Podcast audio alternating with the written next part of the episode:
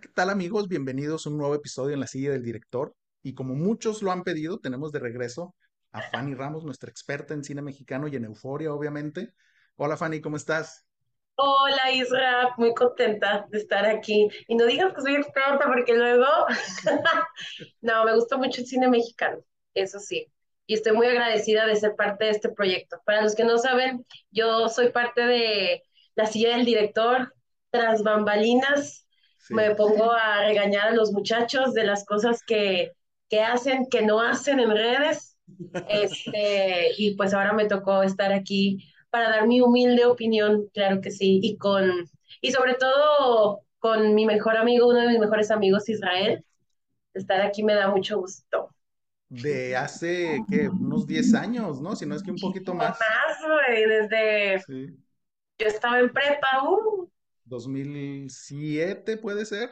sí, Wow. son, no, ya es Bueno, bastante. no saquen cuentas, por favor, porque salimos todos perdiendo. Yo en mis early 21 años, güey, este, cuando sigo yo tenía 5. Sí, o sea, a Fanny no le, no le ha tocado votar en elecciones presidenciales, entonces No, esperemos en el 2024 no vote ya saqué, ya saqué mi INE. Oye, Fanny, si te parece, empezamos con las notitas que traemos por ahí. Notitas slash chisme, claro que sí. Sí, sobre todo Vamos. chisme, ¿eh? Fíjate Sí, que eh, la primera nota de las que yo les quiero platicar, bueno, son dos que se unen en una misma, ¿no? Que es esta semana pasada, justo nosotros estamos grabando el 11, uy, 11 de septiembre, fecha delicada también. Este, la semana anterior fue, o está siendo, mejor dicho, el Festival de Cine de Venecia, ¿no? Es uno de los sí. festivales de cine en Europa más importantes, donde mucha gente va a promocionar sus películas, donde sacan muchas veces como que la primera vez al mundo estas películas y ya aquí es donde varios eh, estudios y demás empiezan a negociar para distribución, etcétera, ¿no? Este tipo de festivales eran muy famosos antes por el señor, el innombrable dentro del mundo de Hollywood. ¿Cuál de todos? Ah, se me fue el nombre, el que trabajaba con Tarantino, que llevó, ay, canijo, Weinstein, sí, ¿no?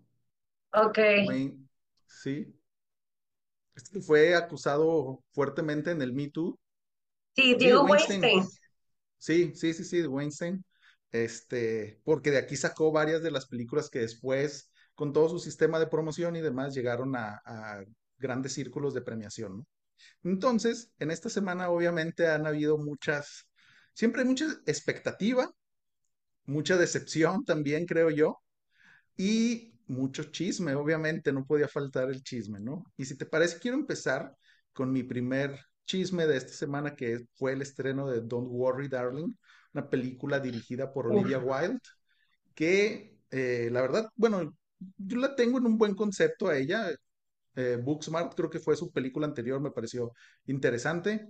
Aparte salió en Tron Legacy, entonces ahí ya iba acumulando puntos, ¿no? Pero esta semana, yo creo que Don't Worry Darling era una de las películas que yo más estaba esperando por todo lo que trae atrás, aparte los actores y demás, ¿no? Está Florence Pugh, eh, Sí. Chris Pine, y aunque no soy muy fan de Harry Styles, y ahora menos, pero bueno, se armó todo un desmadre con que supuestamente le había escupido a Chris Pine y luego que estaban peleados todos con todos y luego que Florence Pugh no iba a ir porque estaba grabando Dune 2, pero siempre sí llegó. Entonces, Fanny, ¿ha- ¿habías escuchado este chisme? ¿Qué opinas al respecto de todo lo que está pasando, no? Tú también como experta en redes y todo este tipo de cosas, ¿no? Por supuesto que ahí andábamos checando la tendencia. Era tendencia. Oye, o sea, yo la verdad es que yo como que me pongo a pensar un poquito más qué hay detrás de todo lo que vemos en, en redes y sobre todo en las notas, en los titulares. Para empezar, yo creo que, ¿cuántas veces había sido Olivia directora? Esta es su primera vez, ¿no? No, si no me equivoco, Booksmart fue como que su primer largometraje. Ok, eh, había hecho algo de cortos. Este tengo entendido que es como que su primer gran producción, ¿no? Dentro, o sea, dentro comillas, del, con, del con gremio. todos, ajá, o sea, con este, estos grandes nombres dentro de la actuación en un proyecto de ella, porque la otra pues era gente más, pues eran como eh, comedia adolescente, entonces Mm, pues había gente no tan pro, quiero yo pensar, como sí. ahorita, ¿no? Pues no sé, yo creo que esto es más, o sea, este es mi punto de vista, o igual estoy mal, ¿no? Pero a mí se me hace todo esto súper bien armado, súper bien estructurado, como una estrategia de relaciones públicas que se necesitó hacer, porque más allá de los comentarios que hemos escuchado acerca de que si le escupió no Harry Styles, ahí hay conspiraciones haciendo zoom para ver si de verdad hubo un escupitajo, que si Florence Pugh no iba a ir porque le cae mal Olivia, porque es amiga del esposo de Olivia y no le pareció profesional que estuviera este, coqueteándose a Harry Styles, que ese era como que todo ese embrollo, entre una y mil cosas no he escuchado nada acerca de, de, la película. Yo no sé realmente si la película está, o sea, si es si de verdad está creando un impacto a, pues a los que van a verla, ¿sabes? Como lo único que hemos escuchado es el chisme, si le escupió, no, que si hizo esto, no, que, que si no se pusieron juntos, o sea, es que la gente es tan o sea, hasta parece que, que los que hicieron la, la, a mi parecer, la estrategia sabían perfectamente que la gente está dedicada para trabajar en el FBI porque se la pasan haciendo edits, se la pasan buscando fechas, videos, esto, lo otro. Entonces tú ya te creaste una conspiración y, y tú vas a ver la película más por el chisme que realmente por la historia, que a diferencia de, no sé, que, que también está en Venecia, eh, The Whale, por ejemplo, que Brendan Fraser estuvo, fue ovacionado por que seis minutos, y entonces tú ya, ya te enteras de la película porque dices, la tengo que ver, ¿no? La tengo que ver por lo que tú quieras, el regreso de Brendan o por, este, por la historia en sí, pero no sé, yo creo que esta no, no está llenando las expectativas de los críticos si y tuvieron que hacer algo así. No sé, es mi opinión. Fíjate, que yo creo que sí, tienes razón, porque eh, dentro de las primeras opiniones que han salido en Rotten Tomatoes, que hay que recordar que no es un medio tan confiable, creo yo, o sea, pues tiene ahí sus, sus altos y bajos, ¿no? Creo que tenía como un 39 de Sí, calificación en, en, o sea, en calificación de la crítica, ¿no? Hay que recordar que son dos diferentes calificaciones, pero lo que es de la crítica tenía como un 39, algo así. Entonces, yo creo que sí puede ser algo de lo que dices, ¿no? De crear este tipo de controversias para, pues no sé, jalar gente de perdido a, a que la vean, aunque la película no sea tan buena, aunque los cortos, eh, a mí me llama mucho la atención, ¿no? o Y, sea, sobre todo, perdón, sobre todo el hecho de que Harry Styles esté en la película. ¿Has visto sus entrevistas? ay, no, no, no, no, no puede ser, o sea, O sea, pónganlo a cantar y ya. sí, o sea, tiene presencia, mucho ángel, sí lo tiene, nadie lo duda.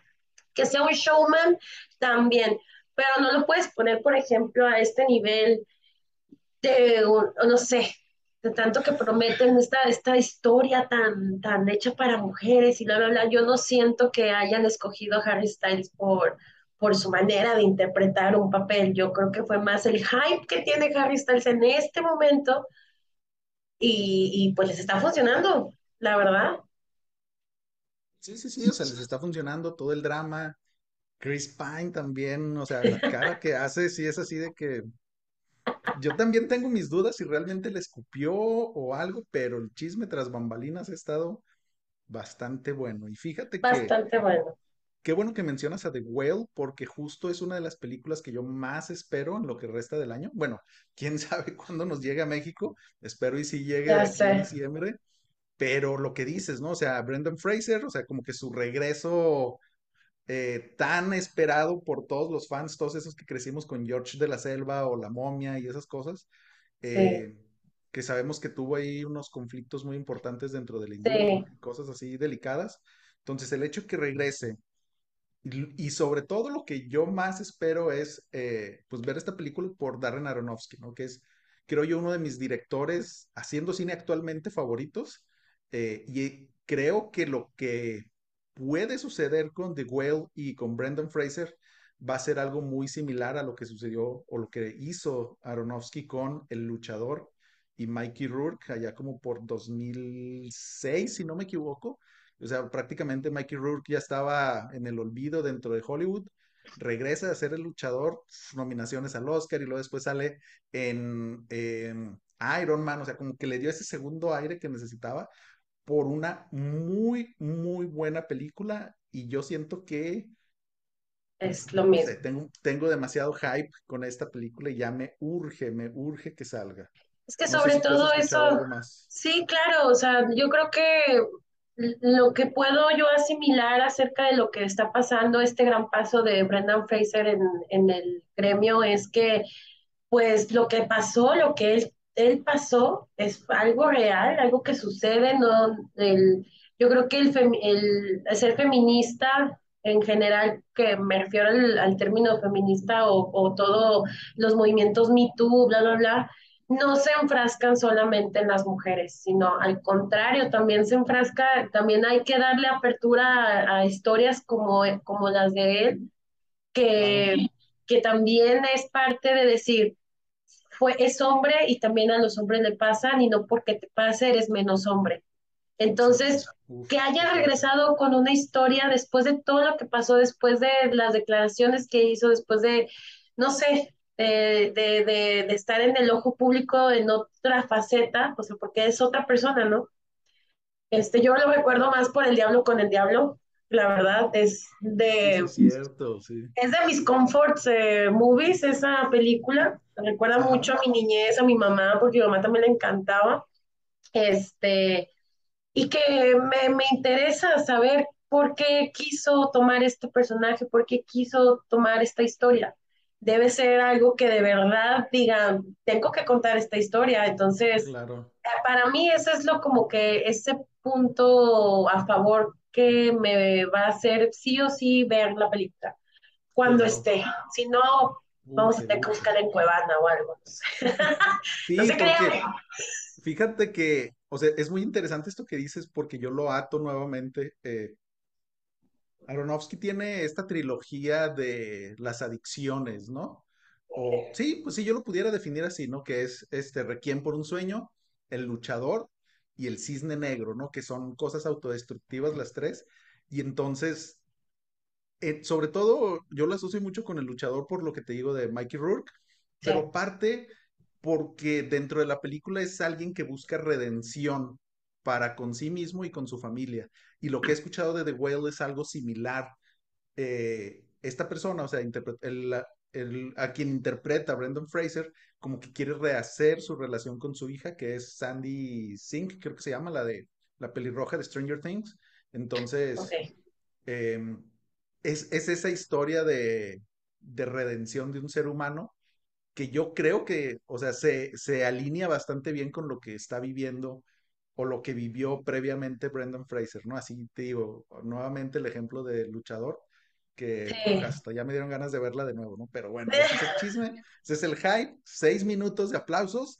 Y por último, de Venecia, que ahorita que empezamos a hablar de los aplausos, Blunt, que es la historia de Marilyn Monroe, que va a ser interpretada por la guapísima Ana de Armas, que recibió 14 minutos de eh, aplausos y todo, el mundo llorando y todo eso, o sea, eso también esperemos y sea un poquito más autodestructiva, o sea, la historia de lo que hemos visto recientemente, por ejemplo, Netflix y todas estas cosas que han sacado documentales así, pero medio chafillas. No sé, no sé. Sí, algo, más real. Fíjate que no, no he escuchado mucho, sí escuché la historia de, de los 14 minutos de aplausos y me parece que está muy atinado. Primero, la imagen. Vi unas imágenes, unas fotografías recreando momentos icónicos. No, o sea, ahí sí dije, ok, it's going to happen. Sí, se ve muy bien.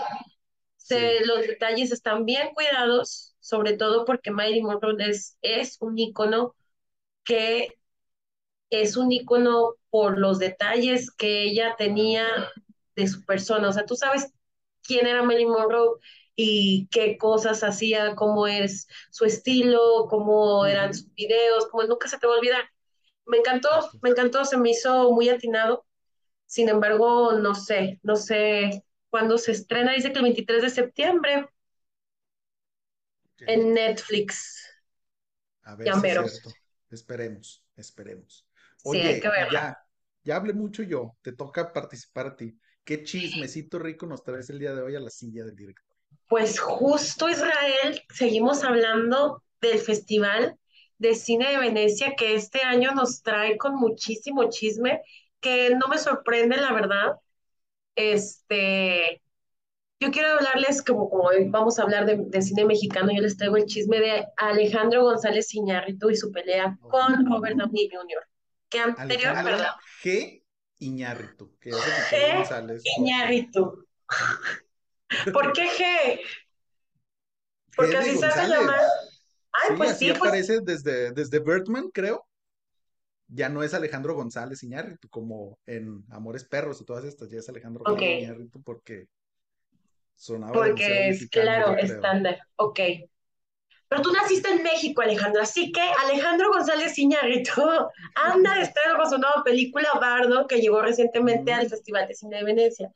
Sin embargo, ya había tenido unos problemas anteriormente con, con Downey Jr., eh, por unas declaraciones justamente hace como más o menos un año de Iñárritu mismo, hablando acerca de las películas de superhéroes, sobre todo refiriéndose más a todo este mundo de Marvel. Les voy a leer textualmente lo que dijo en una entrevista para que podamos entrar un poquito en contexto. Dice así, a veces los disfruto, refiriéndose a las películas de superhéroes, porque son sencillas y van bien con las palomitas de maíz. El problema es que a veces pretenden ser profundos basados en algún tipo de, eh, de cosa mitológica griega y sinceramente son muy de derecha. Siempre los veo matando gente porque no creen en lo que tú crees o porque no son como tú quieres que sean. Odio eso y no respondo a esos personajes. Han sido veneno. Este genocidio cultural porque la audiencia está tan sobreexpuesta a la trama y a las explosiones y esa mierda que no significa nada sobre la experiencia de ser humano. Claramente esta entrevista está traducida, pero pues él lo dijo en inglés. Quiero destacar la palabra genocidio cultural, ¿ok? A lo que eh, Robert Downey Jr. no directamente este, le contestó cara a cara, sino que en una de sus ruedas de prensa donde estaba promocionando la cinta de Avengers Age of Ultron, él declara que lo respeto, o sea, refiriéndose a Iñárritu, y creo que para una persona cuya lengua materna es el español, el ser capaz de construir una frase como genocidio cultural habla de cuán tan brillante es. Entonces, pues hace poco, este, justo este, este, recientemente aquí en el, en el festival, aquí en Venecia. aquí en Venecia, sí.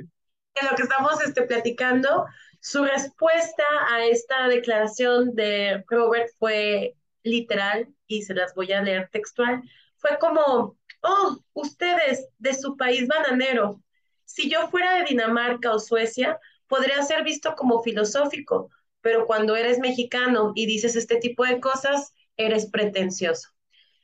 Y este pequeño chisme que realmente no, no ha trascendido más que un dimes y diretes entre entrevistas, entre dos eh, millonarios eh, peleando por a ver quién tiene la razón, se denota mucho un punto que este, vamos a estar platicando a lo largo del programa el día de hoy, y que es acerca de, pues, de esto. Yo, yo creo que dar la opinión desde su punto de vista como director, guionista, productor, este, Iñárritu tiene un peso para poder dar una opinión acerca de cómo es que estas historias están transmitiendo eh, cierto mensaje a su audiencia. A mí hasta ese punto yo creo que no está incorrecto. Yo también creo que a lo mejor sí son películas muy sencillas. Sin embargo, y, y tú lo sabes porque te lo dije hace poco, yo tampoco fan de Marvel, cero. O sea, yo decía lo mismo.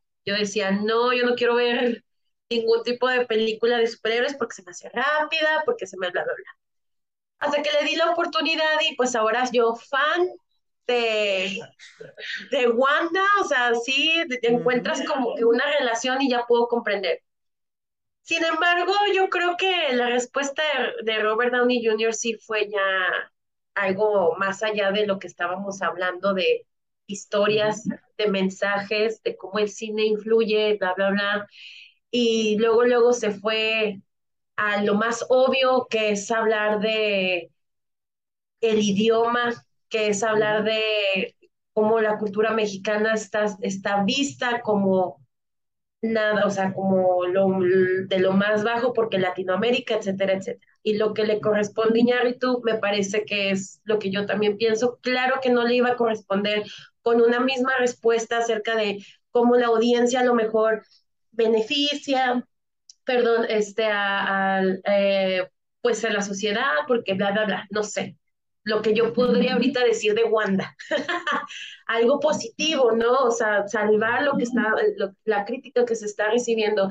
Y el hablar de nuestra cultura mexicana como si no fuéramos físicamente imposible hablar tu lengua, o sea, ahí entra un poquito este la, la imagen de la que a lo mejor nos quieren hacer ver como los como lo dijo Iñárritu, país bananero, uh -huh. y que a veces lamentablemente también en México, entre mexicanos, entre mexicanos nos la creemos y también no, creemos que no podemos llegar a tener como que esos niveles de conciencia o de, este, no sé, de declaración o de personajes como Iñárritu, ¿no? No sé qué opines de este chisme, cuéntame. Mira, estoy de acuerdo en cierto punto con ambos, eh, también contigo, obviamente, con eso de que, y es algo que hemos dicho aquí en la silla del director, ¿no? Que el día de hoy no nos acompaña Mr. David porque pues, es nacido el 4 de julio, ¿no? Entonces,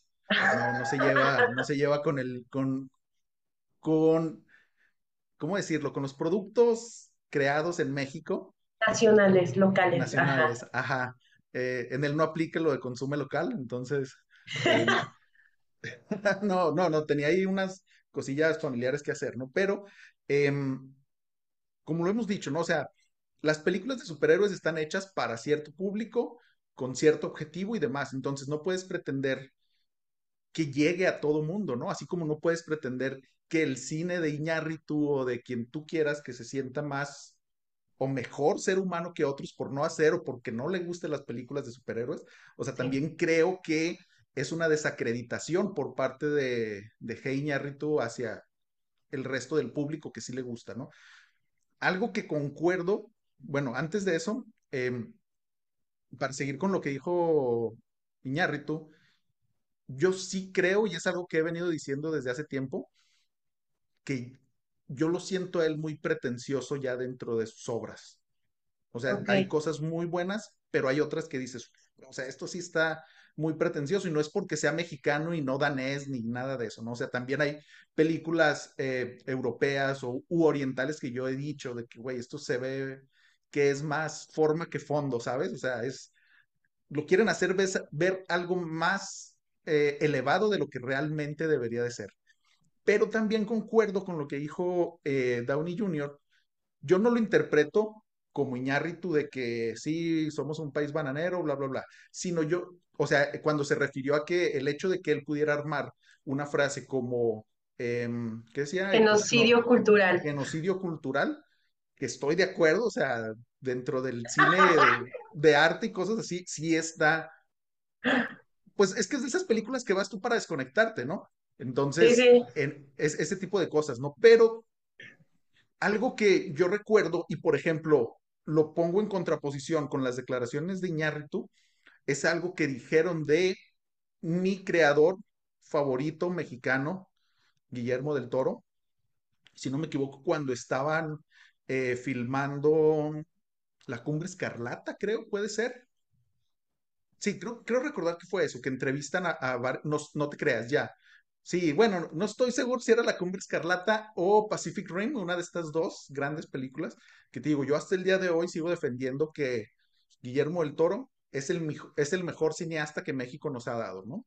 En todos los sentidos, o sea, porque no solo es un buen director, también escribe, hace efectos especiales, o sea, hace todo, ese güey hace de todo. Sí. Entonces, en, en ese sentido, eh, no me acuerdo, tío, en qué ocasión de estas dos películas le hicieron una entrevista a parte del cast con el que estaba trabajando y muchos dijeron cosas así de que, güey, es que estoy muy sorprendido de la capacidad que tiene Guillermo del Toro para expresarse en inglés sin ser su lengua materna. Dice, tienen un, tiene un mejor lenguaje que todos los nosotros, ¿no? Que somos hablantes nativos de inglés. Entonces, yo no vi a, a, a Guillermo quejándose de que no, no, es que como soy mexicano me dicen bla, bla, bla. Pero también siento que si, o sea, si te pones a analizar el tipo de películas que hace Guillermo del Toro y lo que hace Iñárritu, siento yo que el mensaje es completamente diferente. O sea, yo veo lo de Guillermo como algo con un mensaje más esperanzador, algo más eh, buscando la bondad del ser humano y con Iñárritu no necesariamente, o sea, lo hemos visto en The Revenant, donde el, el, motivo principal de la película es la venganza, ¿no? Y luego lo vemos también en Birdman, que es el ego del ser humano el que mueve al personaje principal.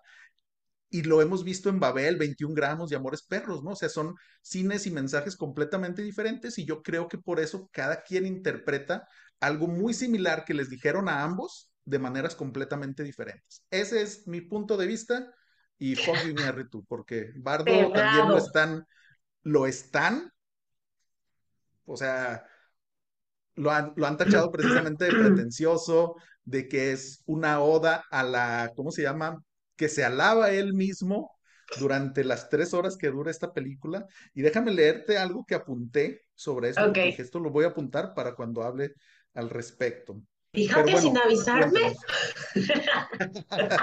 Fíjate, dice, un, un, no me acuerdo en dónde vi, Iñárritu, en su infinito ego, decidió hacer Bardo, que es la película que está presentando en Venecia, para engloriarse a sí mismo en la historia sobre su ego, con la intención de que la gente piense que es tan humilde y valiente para desnudar su ego. Y así de que, o sea, es la frase con más veces que he leído con más veces donde dice ego, que no sea un anuncio de shampoo. Entonces, este, no sé, no sé, Fanny, ¿qué opinas de esto que está sucediendo? Entonces, Fanny, ¿qué opinas de esta gran frase que leí por ahí sobre el ego de Iñárritu? Bueno, ya para sintetizar esto y cerrar con, con broche de oro, yo creo que lo acabas de decir, yo estoy de acuerdo contigo, sí, pero creo que estamos hablando desde, desde dos perspectivas. Es que tú dijiste, Iñárritu se, se concentra más en la forma, ¿no? La forma del cine, de, de que lo que, lo que hablamos de lo que logró en Revenant, ¿no? De que a lo mejor la historia no tiene un significado, un mensaje, sino que lo que más impresiona de Revenant es cómo creó la historia, la producción, o sea, el hecho de que no haya usado pantallas verdes, el hecho de que todo haya sido casi todo, si no es que todo fue muy orgánico y muy presencial, este, no sé si a eso se refieren con el ego, o sea, porque creo que la representación del cine es, tiene muchas variantes que podríamos eh, elegir para cuál es nuestra favorita, por ejemplo. Yo sé que a ti, a ti te ganan las historias, tú eres de, historias y que el guion me haga sentir identificado y que me haga sentir de manera.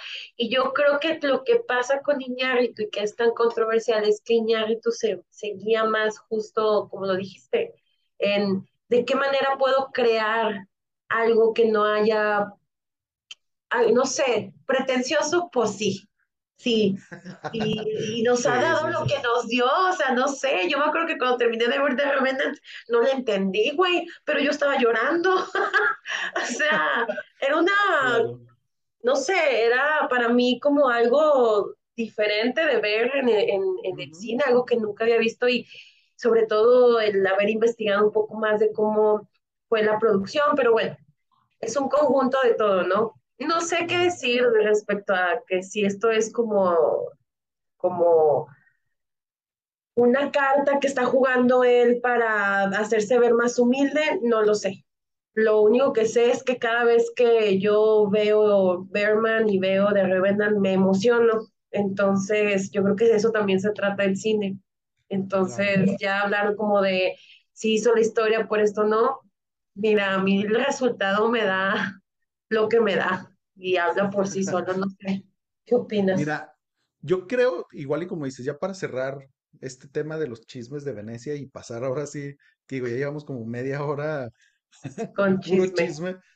Este, yo creo que, o sea, los dos Oscars que ganó Iñárritu, o sea, de manera conjunta en Birdman y en The Revenant, fue, desde mi punto de vista, gran parte por el trabajo de Manuel Lubezki en cinematografía.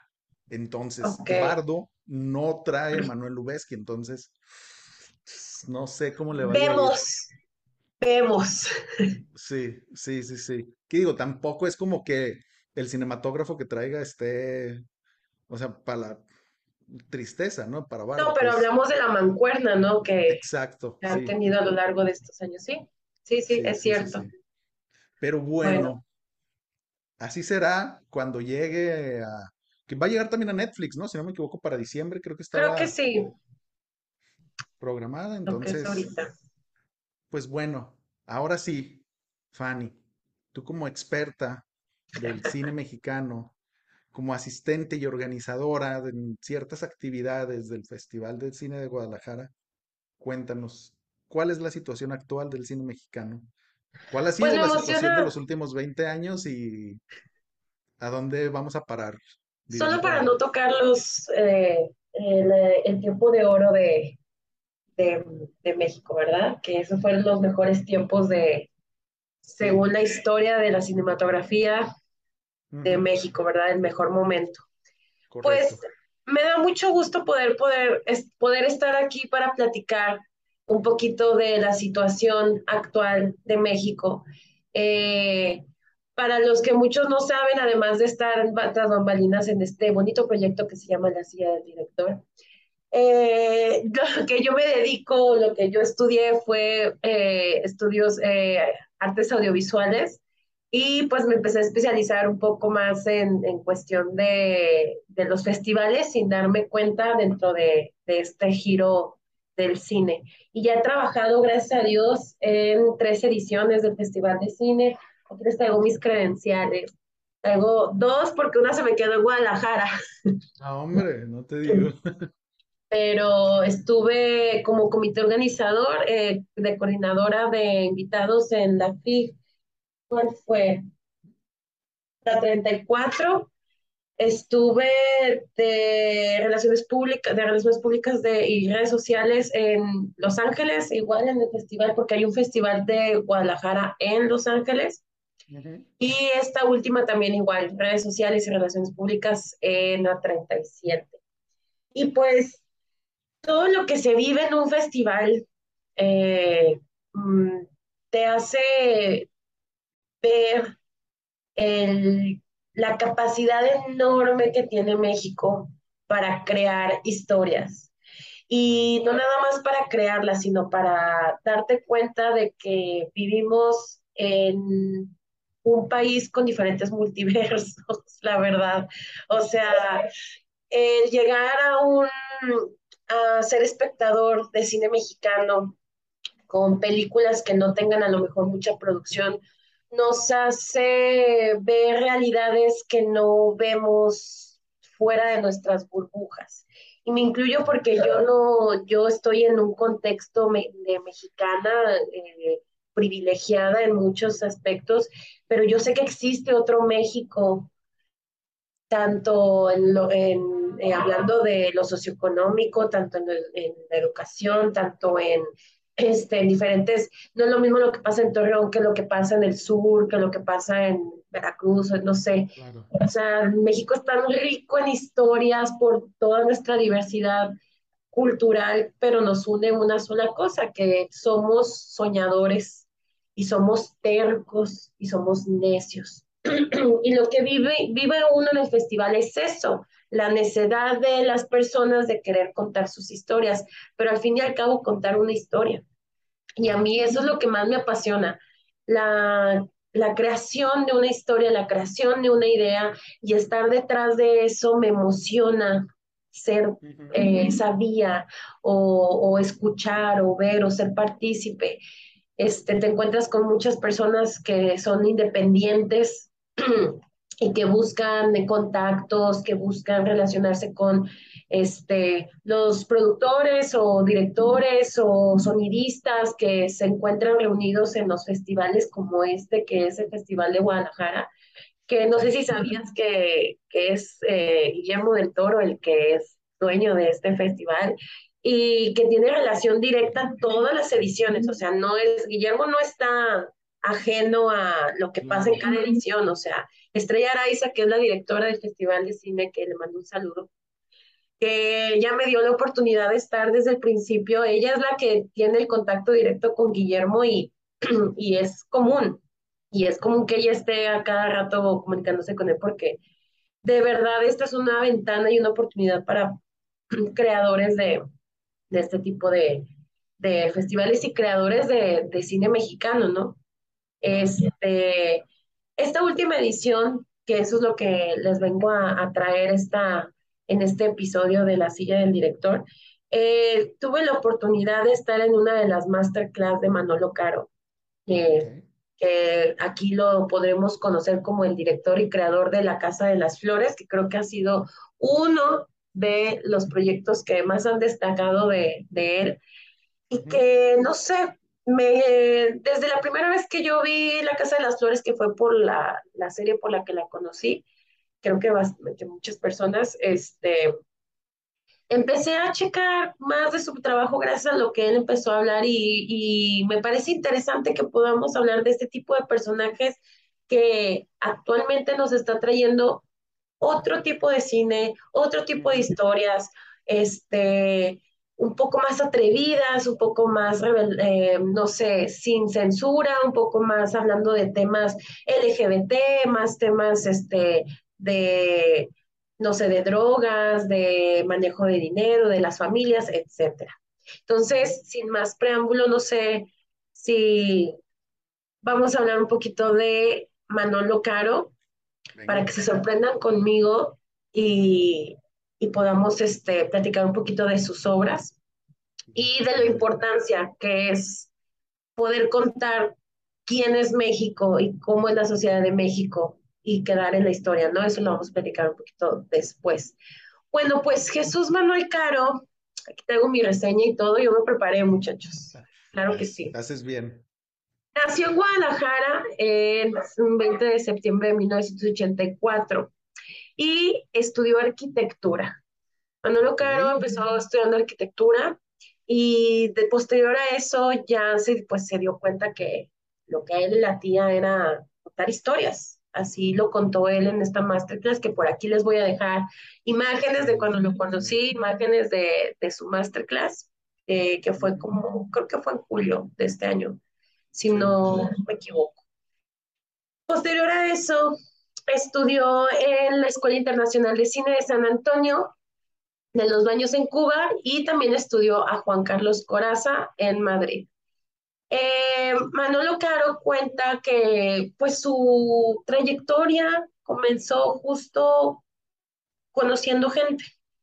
Fue de la manera en la que empezó a darse cuenta que él solo tenía que abrirse dentro de, de las productoras, de los festivales, de personas que pudieran invertir en, en, sus proyectos, pero sobre todo ir con personas que tienen los egos súper altos. Y eso lo ha dicho, y eso no es mentira, y eso no es un secreto en, en México. Hay muchísimos egos grandes, este, pero yo creo que es más miedo a todo lo que tenemos que decir, ¿no? Porque lo que él nos contaba en la masterclass es que él tuvo que lidiar con muchas personas muy talentosas, pero que también cero con apertura a lo nuevo, ¿no? Entonces, eh, él tuvo que encontrar una manera en la que sus relaciones personales y las relaciones públicas que él pudiera hacer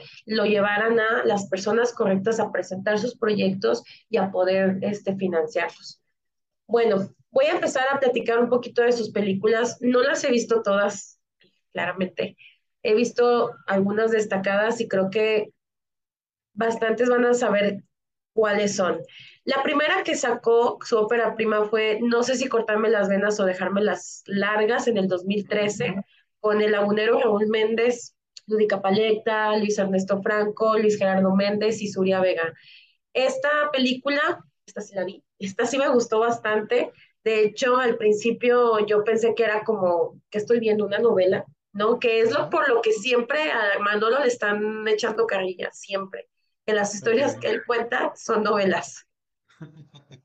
No sé si viste alguna vez este, un anuncio de, Netflix haciéndose burla de eso, con Verónica mm. Castro y, ah, y es, no? Sí, sí, sí. Justo por lo mismo. Pero sí, este, o sea, desde el nombrecito de esta, no sé si cortarme las venas o dejarme las largas. Está interesante, pero sí, prosigue, perdón, perdón. ¿Y ya la viste, Israel? Esta. Esta sí, sí la llegué a ver en su momento porque es como del 2012, por allá, ¿no? Sí, del 2013. Después eh, sacó en el 2014 Amor de mis amores con Sandra Echeverría, Sebastián Zurita, Marimar Vega y Mariana Treviño, que es de las de cajón, ¿no? En el 2015 sacó la película Elvira, te daría mi vida, pero la estoy usando con Cecilia Suárez, Vanessa Bauche y Luis Gerardo Méndez. Qué buena actriz es Vanessa Bauche, paréntesis. También Cecilia Suárez es de sus actrices de cajón, amiga íntima de Manolo Caro. Esta película eh, impactó un poco en cuestión de los temas LGBT que para el 2015 todavía no estaban tan, tan su auge, apenas estaba saliendo como la inclusión. Este, pero esta película. Un saludo, Mr. no, o sea.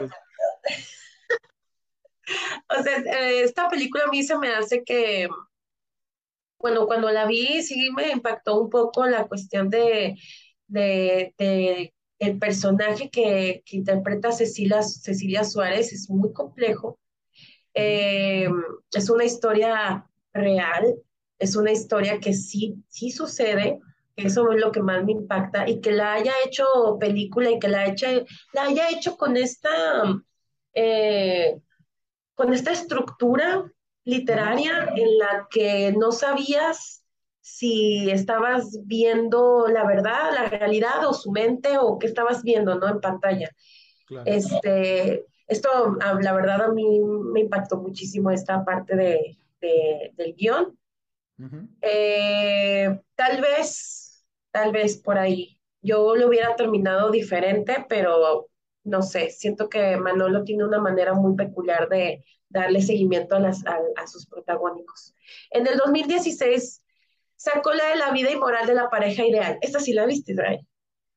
Sí, sí, sí. sí Esa también, joyita de Manolo es de las más este, emblemáticas que tiene, sobre todo por su soundtrack. Sacó a la, sacó de, desempolvó del cofre de los recuerdos de México mucha eh, música de los ochentas, incluyendo, eh, ¿cómo se llamaba la de Estrechez de Corazón? Ok. Como sé que ahorita está de moda en TikTok otra vez. Eh, en el 2018 sacó Perfectos Desconocidos, que es, una, es un remake de una película francesa. Donde sale. ¿no? O sea, hay como tres remakes, tres, tres o cuatro.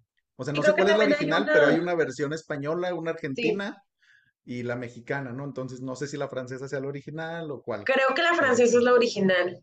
Y luego sacaron la, la española y luego la argentina. Y pues la verdad a mí no me decepcionó la mexicana. Está, pues, un buen elenco, este, es una propuesta diferente. Tiene un bichir, entonces ya con eso podemos decir que le dio el top a Mariana Trevillo y a Cecilia Suárez de su, de su cajón. Y para el 2018, más o menos igual que en Perfectos Desconocidos, sacó la emblemática Casa de las Flores, que en su primera temporada batió récords en, en cuestión de, eh, de, de, de, hoy, de la audiencia, más bien, en Netflix. Ajá. Con su gran elenco que trajo también, resurgió de entre los muertos a Verónica Castro, trayéndonos una actuación diferente con temas que no pensamos que alguna vez pudiera tocar una actriz de ese calibre y sobre todo tan mmm, de no sé cómo decirlo, de esta carcasa de México que uh -huh. no, es, no habla mucho de estos temas como abiertamente de fumar marihuana, de claro. la homosexualidad, este, sí, con uh -huh. todos estos temas. Cecilia Suárez, Aislinn Derbez, Darío Yazbek, que son de los, los protagonistas, que son los hermanos, este, y sobre todo, más allá de, de, lo que es el guion, que me voy a detener un poco con la Casa de las Flores, la oportunidad que tuvo Manolo Caro en esta producción con los ilustradores, la casa ilustradora que les hizo, no cita, oh, todos reconocemos el intro de la Casa de las Flores, uh -huh. que es una, este, es una animación tremenda. Déjame te digo quién, quién hizo esta, que también este, me, me encanta. Bueno, les debo el dato, porque no me acuerdo cuál es la, la, casa productora que hace el intro de la Casa de las Flores, pero todas estas eh, nuevas recursos que trajo Manolo, a mí, a mí me, se me, me volaron un poco la cabeza, incluso terminando la primera, el primer episodio dije, yo escribí esto, o sea, qué historia tan, tiene drag queens, tiene trans, tiene la cultura LGBT, tiene marihuana, tiene flores, tiene, o sea, no sé, todo en conjunto se me hizo algo que no había visto que fuera mexicano, que se atrevieran a contar algo que, del, que, todo el mundo ya está hablando y que tuviera marca de hecho en México, no sé, a mí me encantó. Y al final puedo reconocer que ya la tercera temporada no la supieron aterrizar muy bien siento que fue tanto el éxito que, que tuvieron prisa para terminar y cerrar la tercera temporada y luego añadido eso hubo una película, no sé si te, acuerdas. Sí, sí. Yo la verdad la película no la vi, ¿tú la viste? No, no, no, no, igual este, creo que yo vi la primera temporada nada más, eh, pero como que el estilo no hizo clic conmigo. Okay. Eh, aparte que la tipa esta que hablaba así bien despacito, no, no, me, me, oh, no, o sea, yo hablo lento, pero no a esos niveles de esta mujer y con ese sonsonete, entonces me, no, no pude, no pude Se supone que el personaje es, es, Cecilia Suárez con el, con el personaje de Paulina, de la Mora, es que ella está medicada uh -huh. Y que por eso ella habla así, porque tiene medicamento de, psiquiátrico, ¿sabes cómo? Okay, a mí se me hizo como un, un, detalle como exagerado, pero, pero emblemático al final del día. Y al final, pues ya para terminar con las obras que ha tenido Manolo Caro en, en México, en el 2020 lanzó una serie, que, una película, sí es película, Alguien tiene que morir, con Cecilia Suárez y con Esther Expósito, que no tuvo tanto auge, la verdad como tampoco la, la, la serie que sacó. La de Eras una, Eras una vez, pero ya no. Uh -huh. Sí, que es una serie de comedia que sacó, de hecho, este, este año con Sebastián Yatra y con Mariana Treviño. Esta yeah. última, eh, a mí me parece que fue más un arriesgarse a hacer una historia eh, como, fan, como de ciencia ficción, un poco parecido a lo que nos relata, por ejemplo, Once Upon a Time, que hacer una mezcolanza ahí de historias, cuentos con la cultura mexicana, con no algo más este, de ciencia ficción. Ahora, con todo esto que les he contado, eh, a mí lo que más me gustaría destacar respecto a, este personaje que es Manolo Caro es eh, la representación que él hace eh, en diferentes eh, historias un tipo de México y un tipo de historias que a lo mejor no todos hemos vivido, como por ejemplo una familia con no sé, este, el tema de LGBT, para empezar. Es bien sabido que Manolo Caro es un gran aliado de la comunidad y más que aliado es una persona que le gusta representar en personajes eh, a esta, esta minoría que son la comunidad LGBT. Ah, también le da oportunidad como a personajes trans, que eso también me, me, me agrada mucho. Y sus ganas de hacer cine no están, no están hechas, o sea, no, no nacieron de la nada, o sea, él se enamoró de historias, se enamoró de personas, se enamoró de, pues no sé, de esta manera, de estilos de vida diferente y dijo, yo soy arquitecto, pero no me importa, yo quiero hacer cine.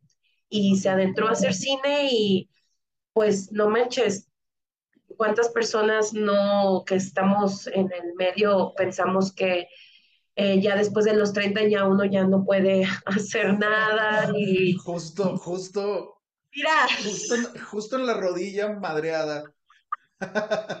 Yo iba a ser director de cine, pero me chingué la rodilla. Pero me chingué la rodilla, sí, güey.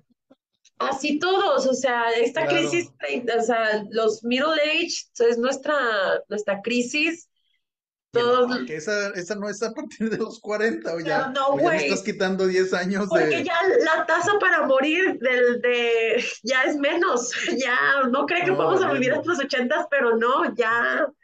Tanta contaminación, vamos a llegar hasta más hasta los 60. Bueno, tiene mucho sentido con mis crisis existenciales treintañeras, entonces sí.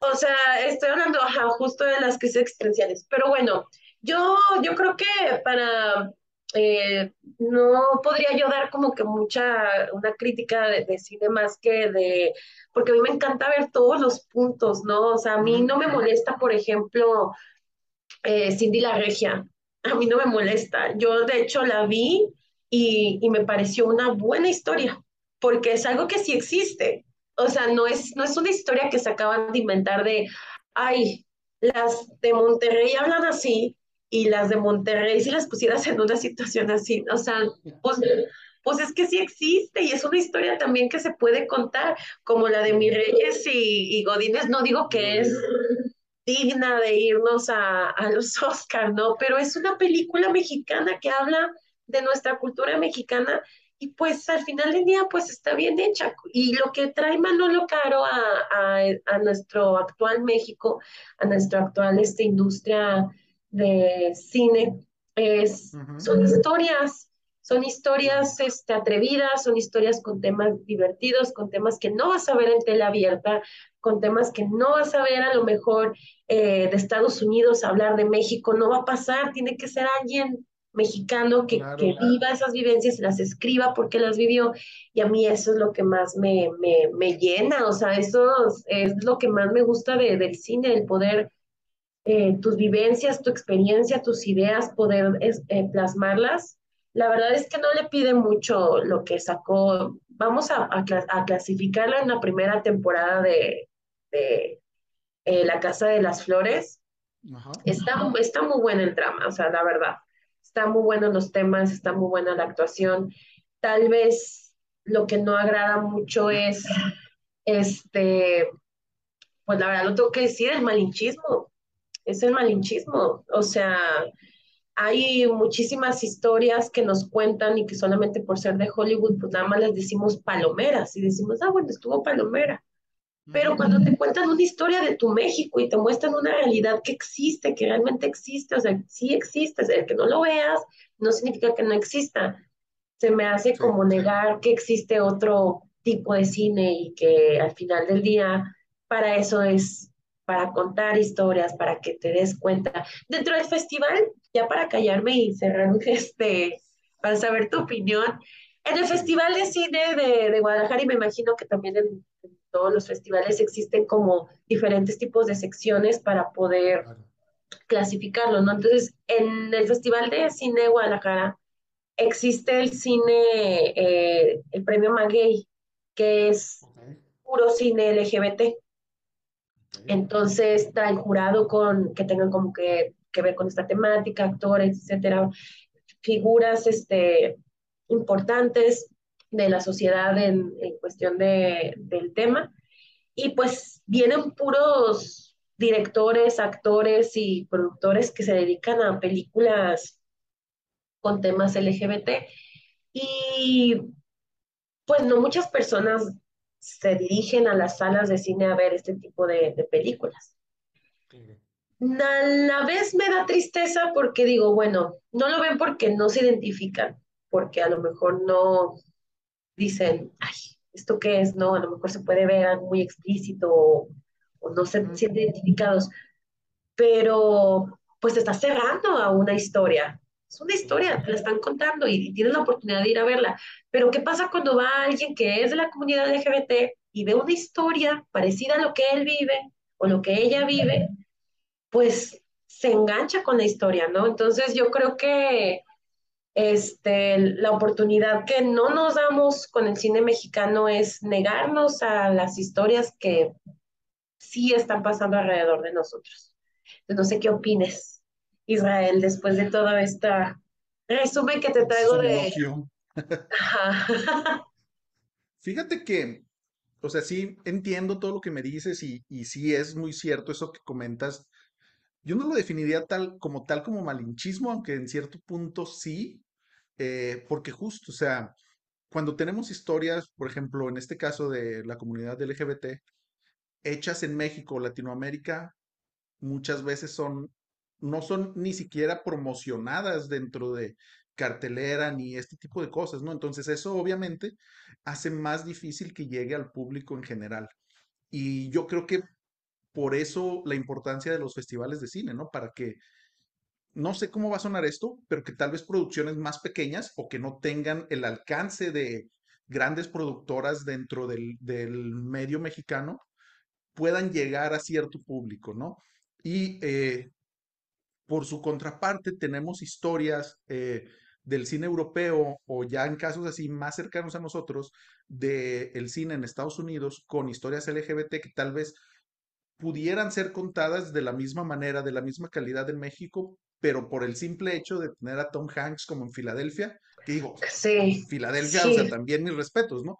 Pero a, a es- ese, a ese punto voy, ¿no? O sea, esa diferencia de valoración que le damos nosotros como público sí, a este tipo de cine, porque yo sí tengo que reconocer que dentro del cine mexicano puede haber cine muy bueno, pero al mismo tiempo lo que llega a la mayoría de las salas es cine no de muy buena calidad que digamos, o sea, es la misma historia repetida una y otra y otra vez, muchas veces hasta con los mismos personajes, nada más de que, ah, pues antes estaban en la escuela, ahora los cambiamos a la oficina, y, pero es exactamente lo mismo, ¿no? Son estas comedias románticas que ya sabes, tan predecibles como todo lo que haga Adam Sandler, perdón, como casi todo lo que haga Adam Sandler, porque de repente se saca una que otra cosa que dices, wow, dos ¿esto dónde estaba, no?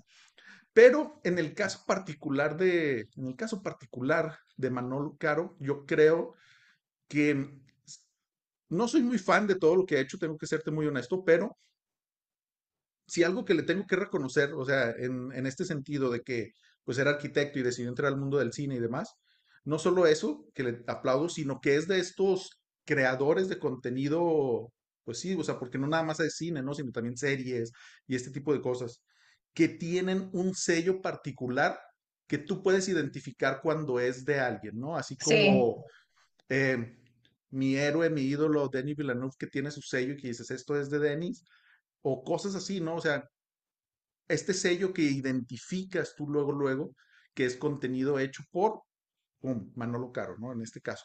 Y es algo sí, que hemos visto, eh, pues no sé si sea desde la fotografía o qué, pero hay algo que cuando ves, por ejemplo, la de Elvira, eh, también esta de, ah, se me fue el nombre, la vida inmoral.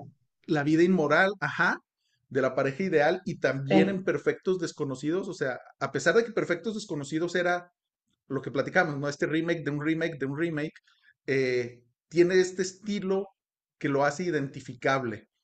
Entonces yo creo que eso es algo que desde mi punto de vista pocas, pocos directores o pocos productores, porque también él ya la hace productor, sí, tienen esa posibilidad y esa, sí, pues esa posibilidad de poner ese sello personal identificable dentro de un mundo enorme de contenido que nos llega todos los días, ¿no? Entonces, por eso sí le aplaudo, Sí. esperemos que siga haciendo, eh, pues, este tipo de series diferentes, ¿no? Eh, Por ejemplo, esta última, estas últimas dos, eh, respecto a eso de que estabas comentando de, de cómo no llega a masas, o sea, no nos llega buen cine mexicano, porque hay mucho cine mexicano, o sea, y los invito cada vez que vean que hay un festival de cine cerca o donde si están de visita, acérquense a las salas y chequen las carteleras, les dan un, un literal, un librito para checar todas las funciones con sinopsis de directores en ascenso con productoras grandes, o sea, de que ves ahí directores sin nombre, por decirlo así, sin todavía un nombre pesado, pero ves que trae un, este, ahí por ahí HBO, ¿no? O trae por ahí un sonidista acá grande. Y es porque están desarrollando este tipo de historias. Y al final, por ejemplo, en este caso, como análisis de, de la creación de contenido, de la creación de historias, de la creación de, de México, de, de, un cine en México, es, por ejemplo, estos últimos dos eh, proyectos que tuvo Manolo, tuvo a dos estrellas internacionales para actuar y aún así no funcionó, pero es un recurso que se utiliza a este expósito y a Sebastián Yatra para empezar, Sebastián Yatra, yo no sabía que él era actor. Entonces, ¿pero por qué lo pondrías? Pues precisamente para eso, ¿no? Para jalar gente. Exacto, exacto. Entonces, yo, yo estoy segura de que había personas mejores para el papel, actores con método, con experiencia. No digo que, por ejemplo, se tiene él de cajón a, la, a Cecilia Suárez y a la Mariana Treviño, porque la neta, con esas mujeres la verdad es un win, win-win. La Mariana Treviño es camaleónica, a mí me encanta, me cago de risa con ella cada vez que la veo, sobre todo en la de la serie que tuvo con. Con Gerardo Méndez. Ah, sí, el de, este, Club de Cuervos. Club de Cuervos. Qué tremenda. Este, pero es un tipo de estrategia, ¿no? Y, y es parte porque no hay esta cultura de que, ah, vamos a ver, cine o vamos a ver algo mexicano, ya está como catalogado ahí. Y pues una figura como alguien como Sebastián Yatra, pues podría dar la posibilidad de que se abra la posibilidad de que la gente lo quiera ver, ¿no? Es una mezcolanza de cosas, ¿no? Tienes razón, o sea, estamos un poco confundidos respecto a, cómo lo que es un buen contenido, pues, me refiero a que hay muchas personas que a lo mejor no les interesa y dicen, no, o sea, ¿quién, va, ¿quién sale? Siempre preguntamos, ¿no? ¿Y quién sale? Y lo que dijiste ahorita, bueno, pues está Tom Hanks de este lado. Yo creo que mi papá quiso ver Elvis nomás por Tom Hanks, por ejemplo.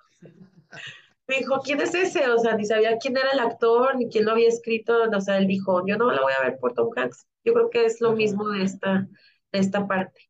Pero bueno, sí. Lo bueno es que seguimos haciendo cine y lo bueno es que existe todavía que esta apertura de poder abrirnos a este tipo de, de, historias, de poder seguir apostando por este tipo de historias que a lo mejor no son las que hemos visto. No sé, este, no quiero compararlo, pero creo que es algo parecido a lo que pasó con, con Roma.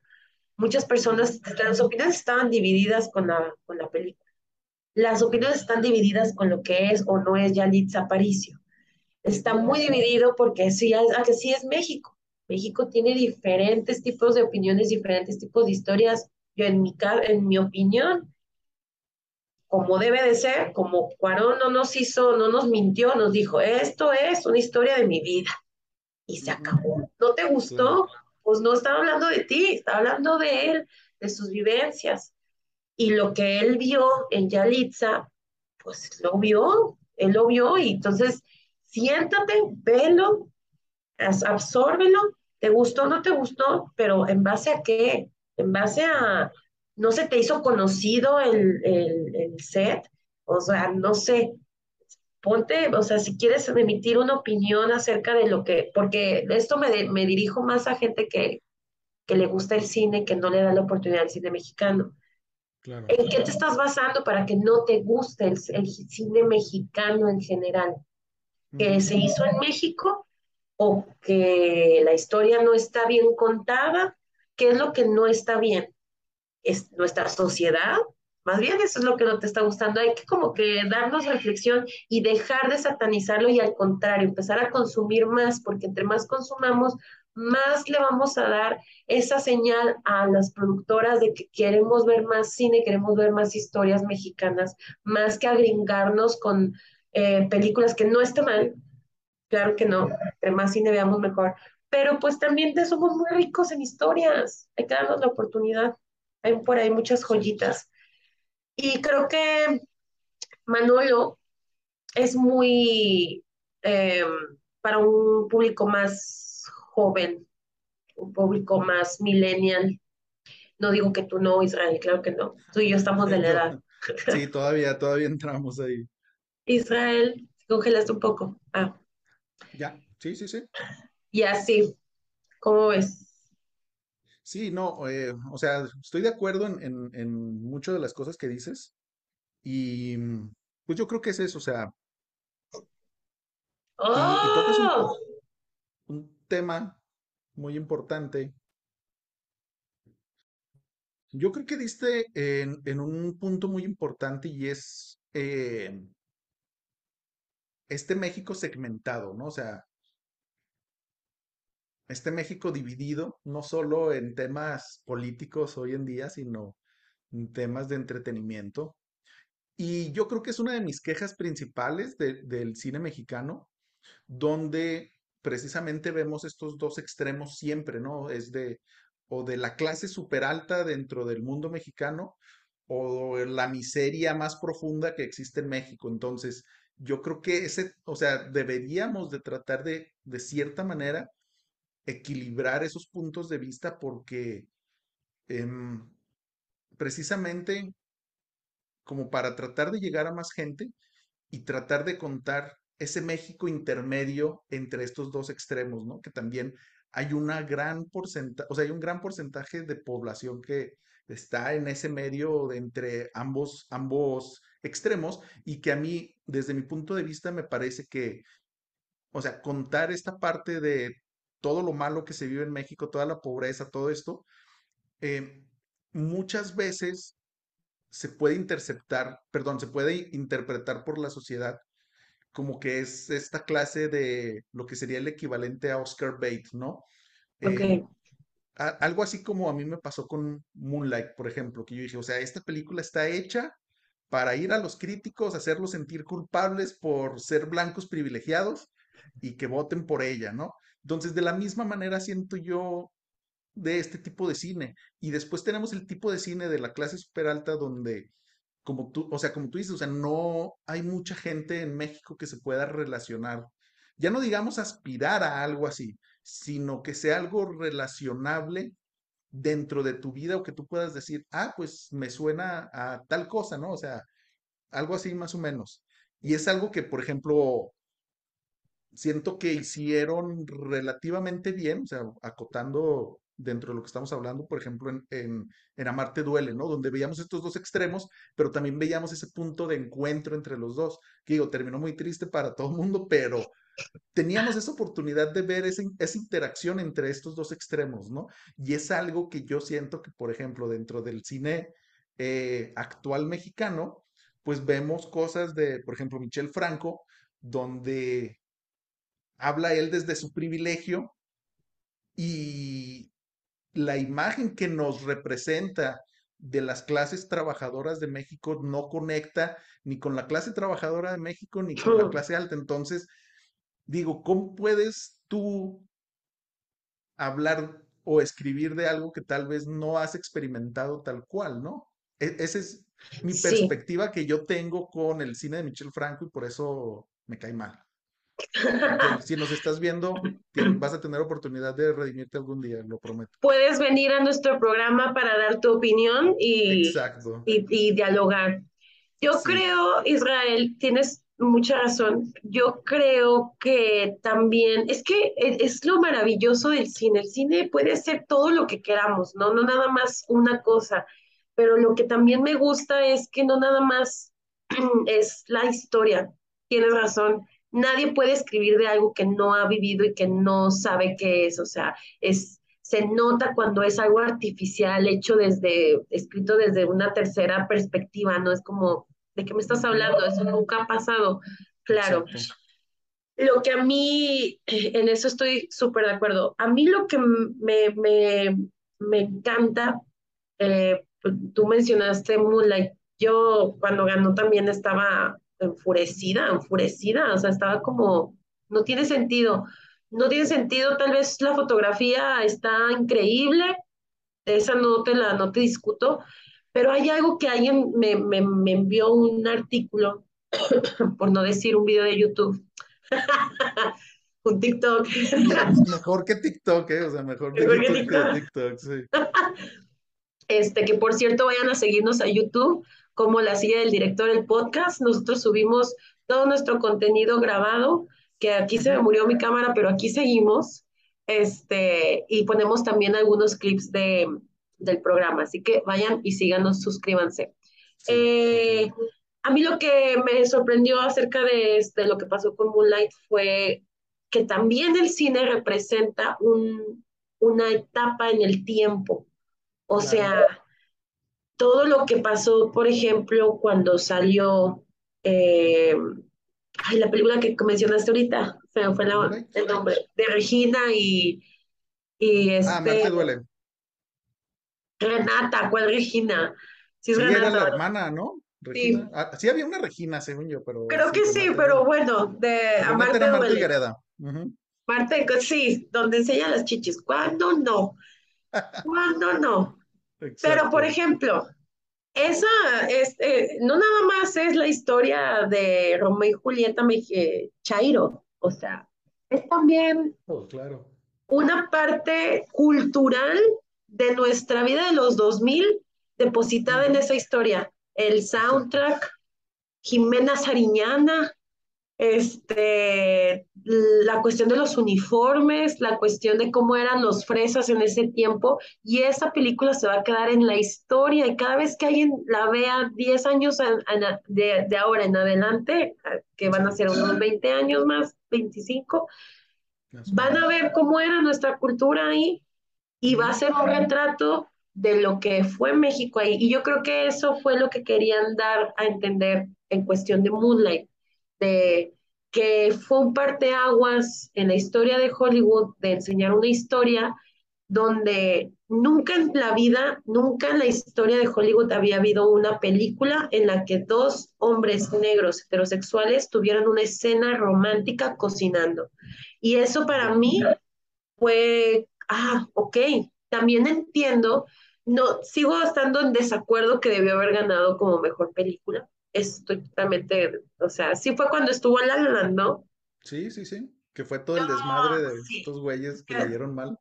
Ajá, que, que repitieron lo de Miss Colombia. O sea, para mí La La Land, no voy a hablar de eso, ¿verdad? Ahorita porque es otro tema, pero el hecho de haber leído eso me, me llenó mucho y me hizo entender también el impacto que tiene el cine en nuestra vida y que es cierto, tú ves el padrino y obviamente no te has identificado con nada, güey. O sea, es una cultura italiana.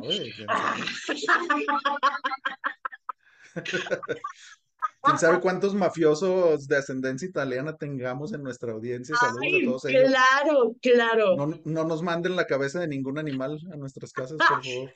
Lo que sí tenemos es muy en común como esta cultura católica, esta cultura de familia, a lo mejor tenemos muchas similitudes, pero no somos italianos de ese, ese tiempo y creo que lo que es muy rico esa película y lo que es parte de, es una película de culto, la 1, la 2 y la 3 y la 2 está mejor que la 1, o sea, está increíble toda esa película, toda la, la trilogía, este pues es eso también, lo rico que tiene cultura italiana y que se va a quedar para la historia y antes los mafiosos eran así, antes los mafiosos eran de esa manera y está, está increíble poder tenerlo registrado y poder tener a alguien que, que de verdad se sentó y escribió y dijo, esta historia, como yo la viví, como así la voy a contar, a mí eso es lo que más me llena, me, me, me pone la piel chinita, ¿no? En esa, en esa cuestión. Ese es mi comentario acerca de eso. Oye, y, y ya para terminar, quería hacerte una pregunta. Dime. Justo el otro día en, en WhatsApp estábamos platicando, no me acuerdo cómo salió el tema de los tres amigos, o sea que son precisamente Iñárritu, Cuarón y Guillermo del Toro. Sí. De estos tres, ¿quién consideras tú que es el mejor cineasta de los tres? Esto es una pregunta capciosa. Sí. Sí, sí, sí. Y de esto puede depender tu futuro en el proyecto, por eso David ya no está. por lo que contestó. Sí. Ay, es que. Así, honestamente, lo primero que salga de tu ronco pecho. ¿Lo, lo personal o.? Sí. Sí, sí, Ay, es que yo tengo que decir que Cuarón. Ok. O sea, la verdad, no. Cuarón y luego, o sea, si lo ponemos como en Fuck, Mary, Kill, ese juego. Ok. Vamos a jugarlo. Híjole, no, ya se nos acabó el tiempo muchas veces. Venga, venga. Es a quién, a quién fuck, a quién, con quién te casarías y a quién matarías. Entonces yo me casaría con Cuarón, yo me echaría a, a Guillermo. Ok. Y yo mataría a Iñárritu. Así sería como mi selección. ¿Y la tuya? Mira, pues lo bueno que coincidimos en lo de Iñárritu, eh, los otros dos los cambiaría. O sea, Guillermo es el que tiene el lugar más especial dentro de mi corazón. Y yo es el que considero el mejor cineasta de los tres, ¿no? Eh, Aquí les voy a dejar una foto de cuando lo conocí. No me tomé foto con él porque estaba trabajando, pero desde lejitos. un día dijo, voy a revisar mi festival. Y se fue a caminar por el festival sin seguridad y la gente ahí estaba detrás de él. Pero él es muy detallista, muy meticuloso. También visité su, su exposición de Casa de los Monstruos en Musa, en Guadalajara. Muy preciosos, o sea, tenía tenía un, un estante, güey.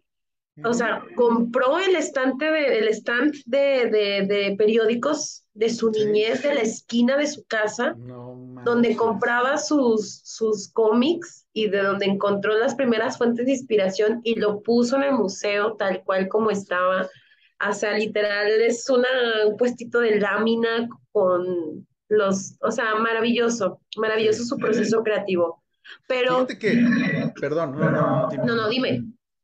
Fíjate que yo creo que Guillermo ha sufrido muchas injusticias en su vida, creativamente hablando. Eh, y por ejemplo, Cuarón va a ser recordado como el primer director mexicano en ganar el Oscar como mejor director. En 2014, si no me equivoco, por Gravity. Y luego le siguió este Iñárritu en 2015 con Birdman. Birdman y luego Revenant. Y luego Revenant. Y luego Guillermo del Toro. Y luego de nuevo este Cuarón, si no me equivoco, con Roma en 2018.